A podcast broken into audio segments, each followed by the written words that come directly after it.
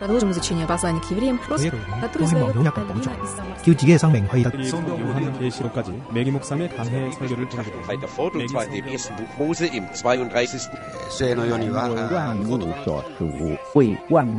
¿Quién sabe cuántos idiomas hay en el mundo? Todos ellos tienen sus códigos y símbolos y muchas veces con sentidos totalmente opuestos.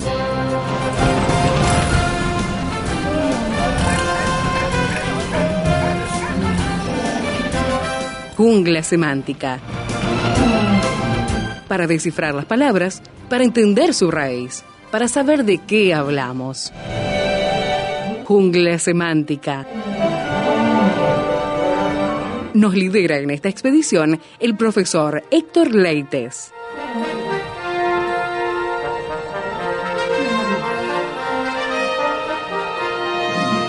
Volvemos a Primera de Pedro, capítulo 2, con el profesor Héctor Leites en la jungla semántica. ¿Cómo estás, Héctor? ¿Qué tal Esteban? ¿Qué tal amigos? Y acá en imágenes verbales, escrita en el libro de Primera de Pedro, hoy con una jungla semántica muy fuerte en cuanto a participios.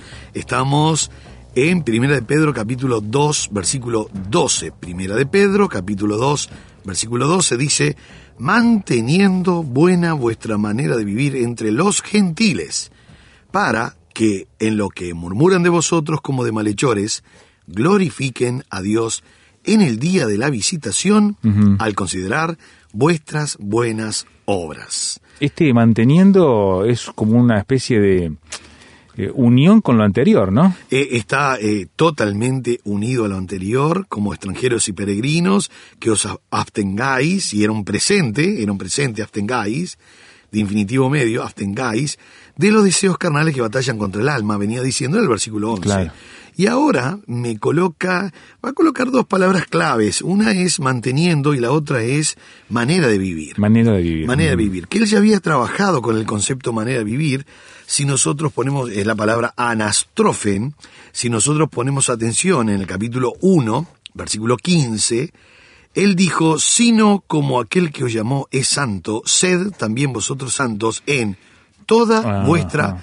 manera de vivir. Y otra vez es la palabra anastrofen, que anastrofe viene compuesta la palabra, es un sustantivo en realidad, es, está hablando de una conducta que se, que se está viendo todos los días, o sea, un comportamiento, por eso dice manera de vivir, un estilo de vida, que no es ni por tres horas dentro de la iglesia, ni por cinco horas en algún lugar, es cada segundo de mi vida, eso es anastrofe, es manera de vivir.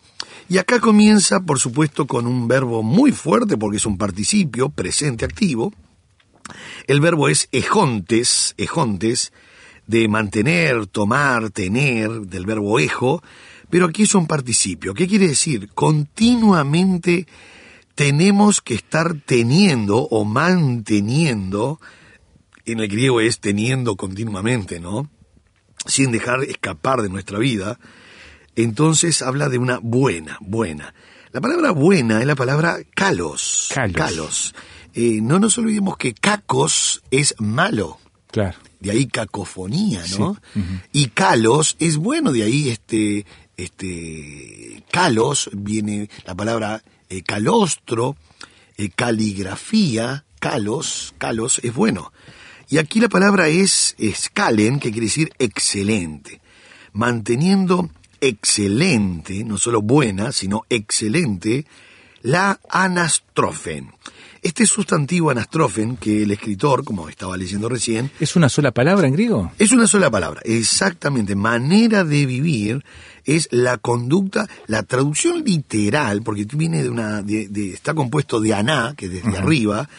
La, la, eh, la etimología sería una conducta buena todos los días. Claro. Una conducta buena todos los días es manera de vivir. Anastrofen, que él, como recién leía en 1.15, si ponemos atención también en 1.18, habló de manera de vivir. Estoy en 1 de Pedro 1.18, recapitulando un poquito cómo él trabajó con este sustantivo.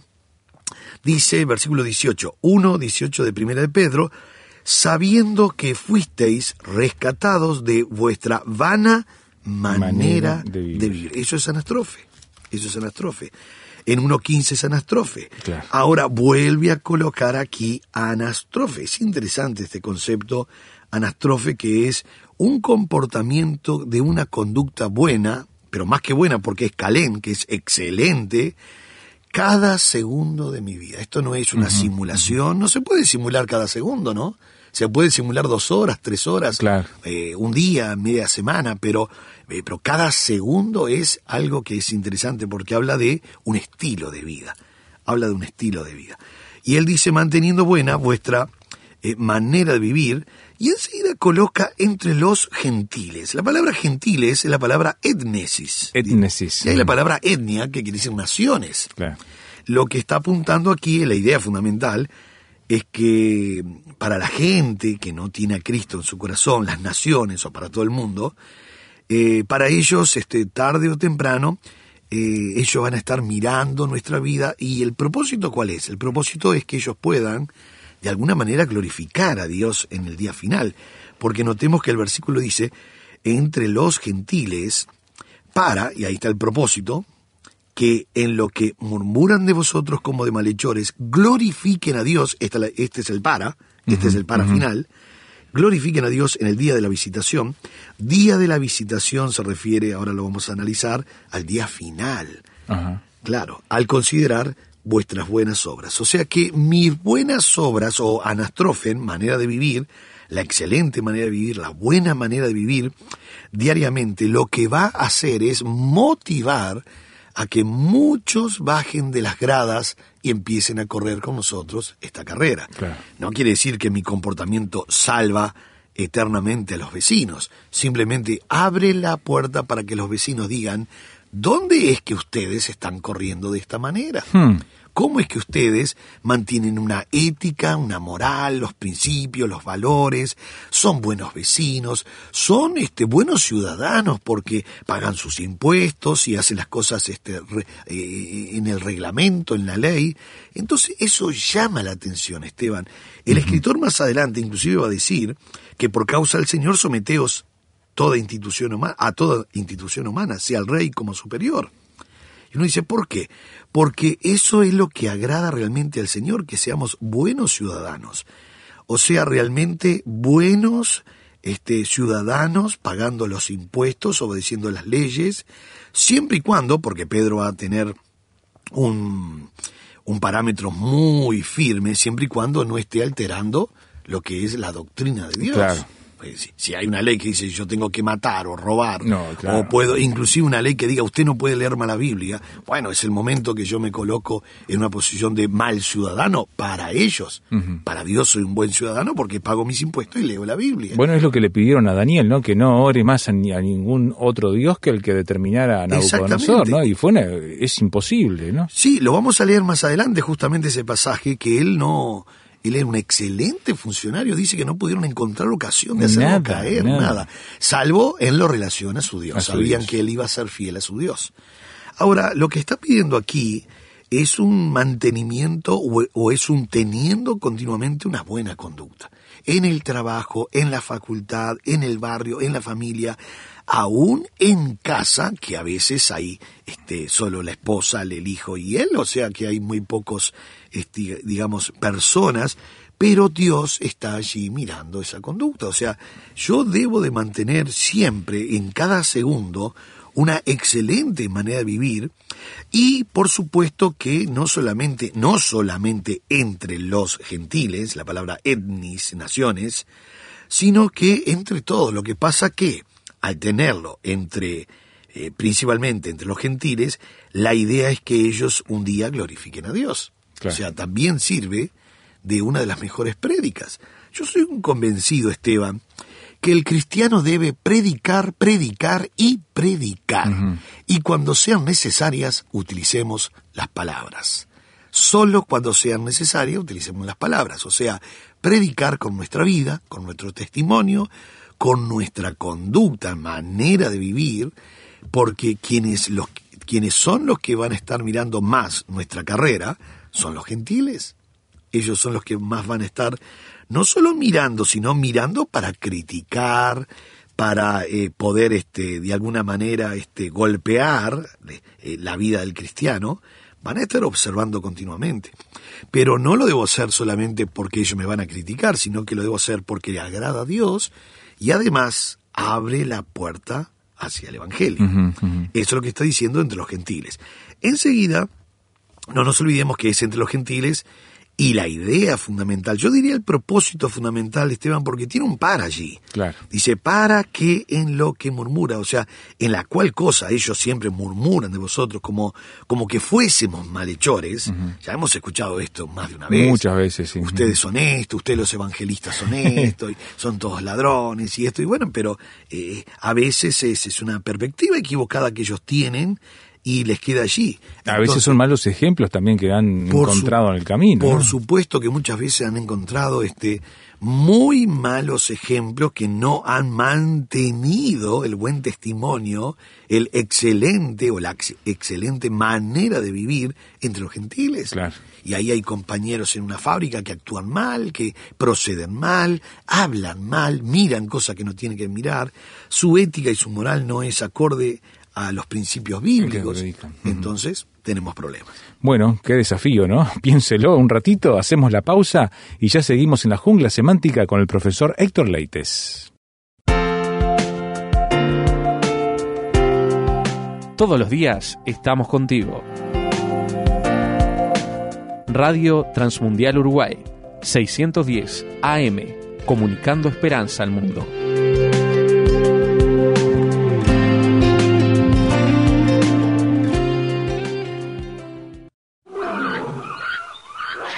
Nuestro canal de comunicación, transmundial.org.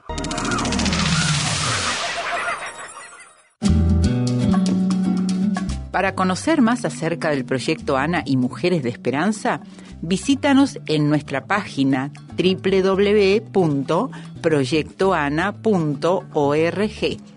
Allí encontrarás noticias, testimonios, poemas y artículos de interés para nosotras las mujeres.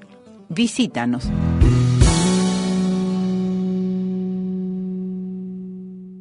Estamos en la jungla semántica, estamos mirando Primera de Pedro, perdón, capítulo 2, versículo 12, donde empieza diciendo, manteniendo vuestra buena manera de vivir entre los gentiles. Y allí estabas dando algunos ejemplos muy claros. muy claros en la fábrica, en la facultad, en el estudio, que todos puedan darse cuenta de que hay algo diferente en nosotros, que no van a preguntar, evidentemente van a preguntar y van a decir, discúlpeme, usted, eh, ¿qué? ¿Es de alguna religión? ¿Usted va a algún lugar?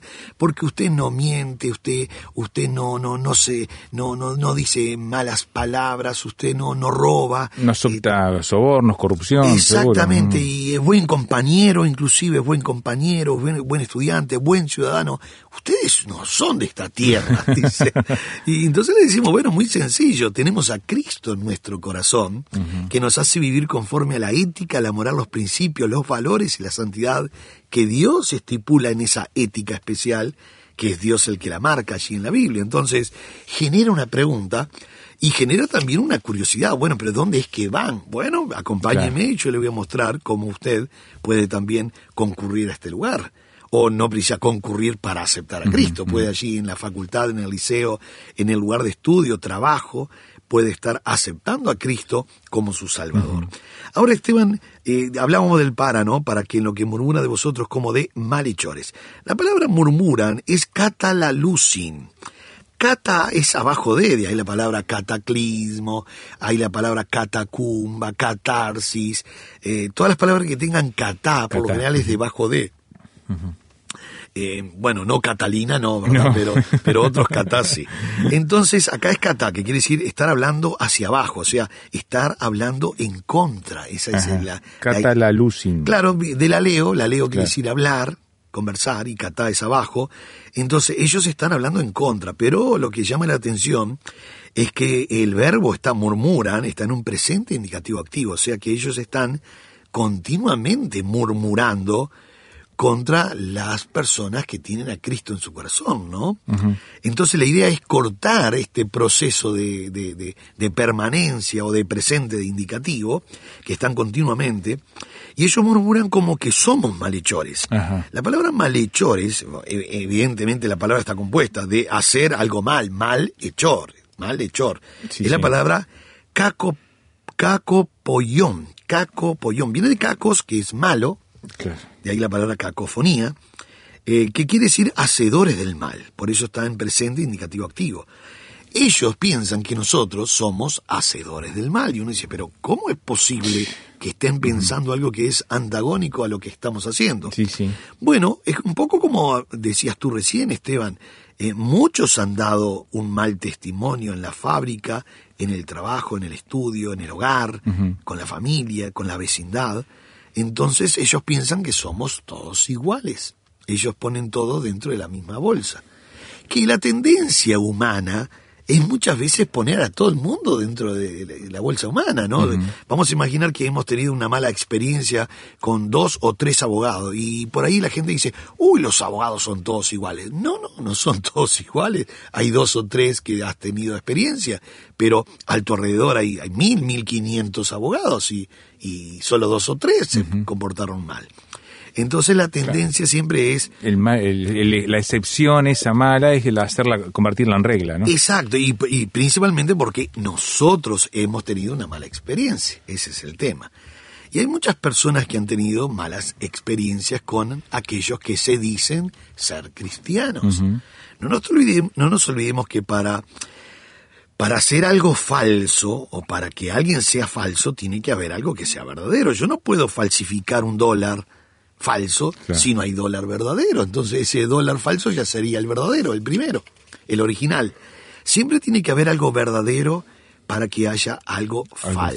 falso. Ese es interesante. Es ¿no? el, es el punto de comparación, ¿no? Exactamente. Entonces, evidentemente, eh, si alguien es falso es porque hay lo verdadero. Sí. Entonces, es, siempre- es lo que hacen en los bancos, ¿no? Con los billetes, para poder identificar cuál es Exactamente. el falso y cuál es el verdadero. Exactamente, y, y nos pasa a nosotros como cristianos, ¿cómo podemos identificar algo que es falso? Bueno, conociendo el verdadero. Exacto. La única manera de poder saber la mentira es conociendo la Biblia, que es la verdad.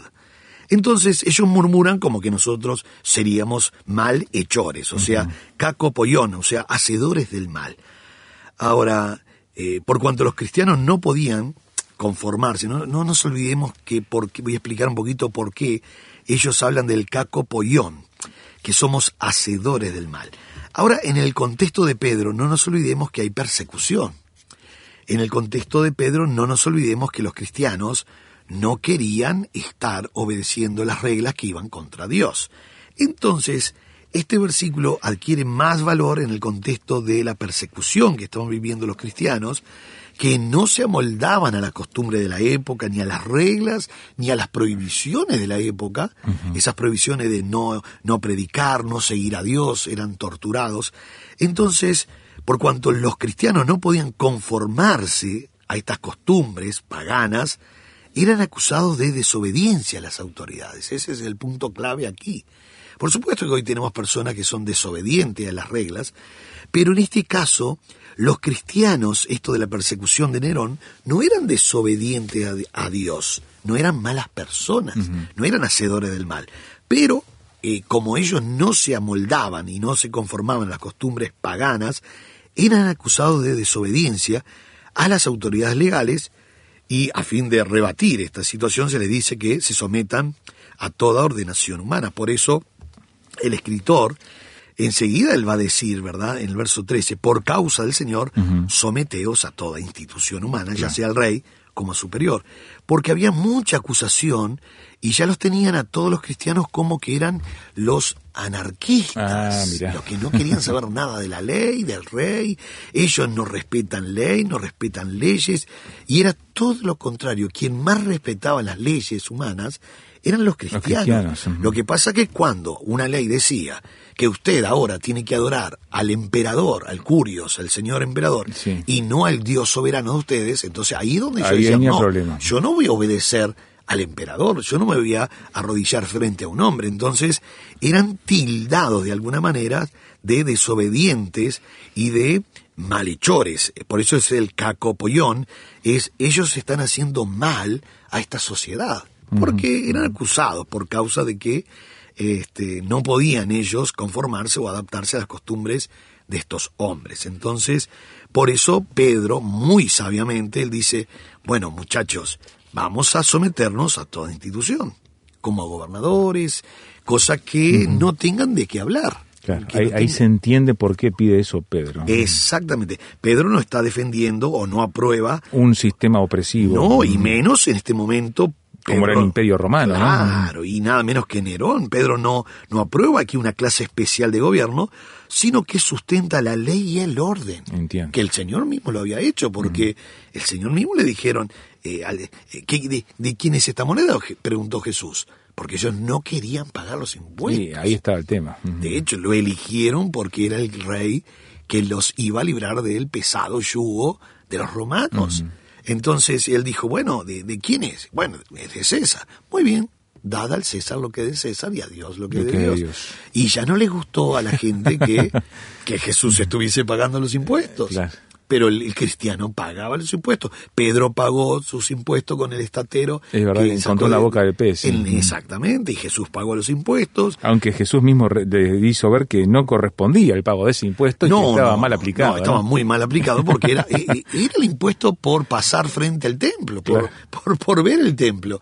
Eh, si, si alguien vi- vi- vio, vio o veía la- el templo, ya estaba obligado a pagar eh, ese estatero, el de los denarios, ¿verdad?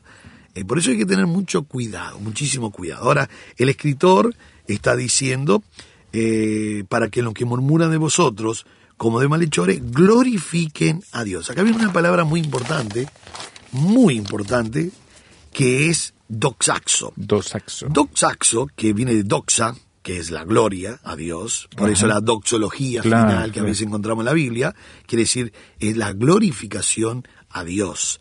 El do- la palabra doxaxo, que está en tiempo auristo, es dar lo máximo de esplendor a Dios. O sea que en el día final ellos puedan, a pesar de que estaban tildando a los cristianos de desobedientes, de malhechores, Sí. la idea es que mi conducta no solo avergüence a muchos, sino que esa vergüenza los conduzca a un arrepentimiento. Como dijo Pedro, perdón, como dijo Pablo, que eh, ascua de fuego amontonará su- Sobre su O cabeza, sea, mm. que le arda la cara de vergüenza, De esa es la vergüenza. traducción literal del griego. Y acá terminamos entonces que dice, en el día de la visitación, al considerar vuestras buenas obras. Muy importante ese día de la visitación, la palabra es gemera, Gemera episcopes, o sea, el gran día de la inspección. Inspección sería la palabra correcta. Inspección. Sí, porque es epis, que quiere decir arriba sobre, y copes es levanta, epi es sobre, y viene de una palabra que es observar, levantar el cuello, ser testigo, mirar, ser espectador, supervisor. O sea, episcopes viene de la palabra episcopal, que Claro, es la palabra claro. episcopal. Ahora, es el gran día de la visitación. Ellos van a considerar, ¿qué es considerar? Bueno, ellos van a estar mirando específicamente, específicamente esas buenas obras. Y aquí la palabra buenas obras cuando dice al considerar vuestras buenas, Buenas obras, obras. vuelve a poner la palabra calos Otra vez. otra vez. Pero acá le da este adjetivo, le da una fuerza especial, porque habla de ergon. Yo quiero explicar, para finalizar, e- es interesante que para algo bueno en la Biblia, nosotros tenemos cuatro adverbios, ocho sustantivos, seis verbos y ocho adjetivos. A la fresca. De los ocho adjetivos, este es uno que se utiliza, que habla de algo bueno realmente en su esencia y en lo que es también en la ética, la moral. Ellos, habiendo puesto los ojos sobre, están contemplando las buenas obras, este hacedor de la obra, que es resultado de una fe en Cristo, ellos pueden decir, bueno, yo quiero eso también, yo quiero eso también. Querido amigo, qué bueno es que nosotros podamos seguir o continuar manteniendo. Esto no termina nunca, esto es hasta que Cristo Venga de vuelta. venga sí. A buscar a su iglesia, nosotros vamos a tener que seguir manteniendo, aunque es un participio presente activo. Buenas obras, testimonio. Y finalizo con esta frase, predicar, predicar y predicar. Amén. Y cuando sean necesarias, utilicemos las palabras, o sea, predicar con nuestra vida, con nue- nuestras buenas obras y con el buen testimonio. Que Dios le bendiga ricamente.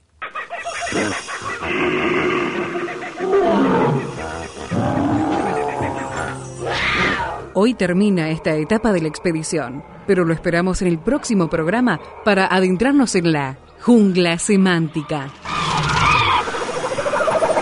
Jungla semántica es una producción del Seminario Bíblico de Fe y Radio Transmundial. Jungla semántica.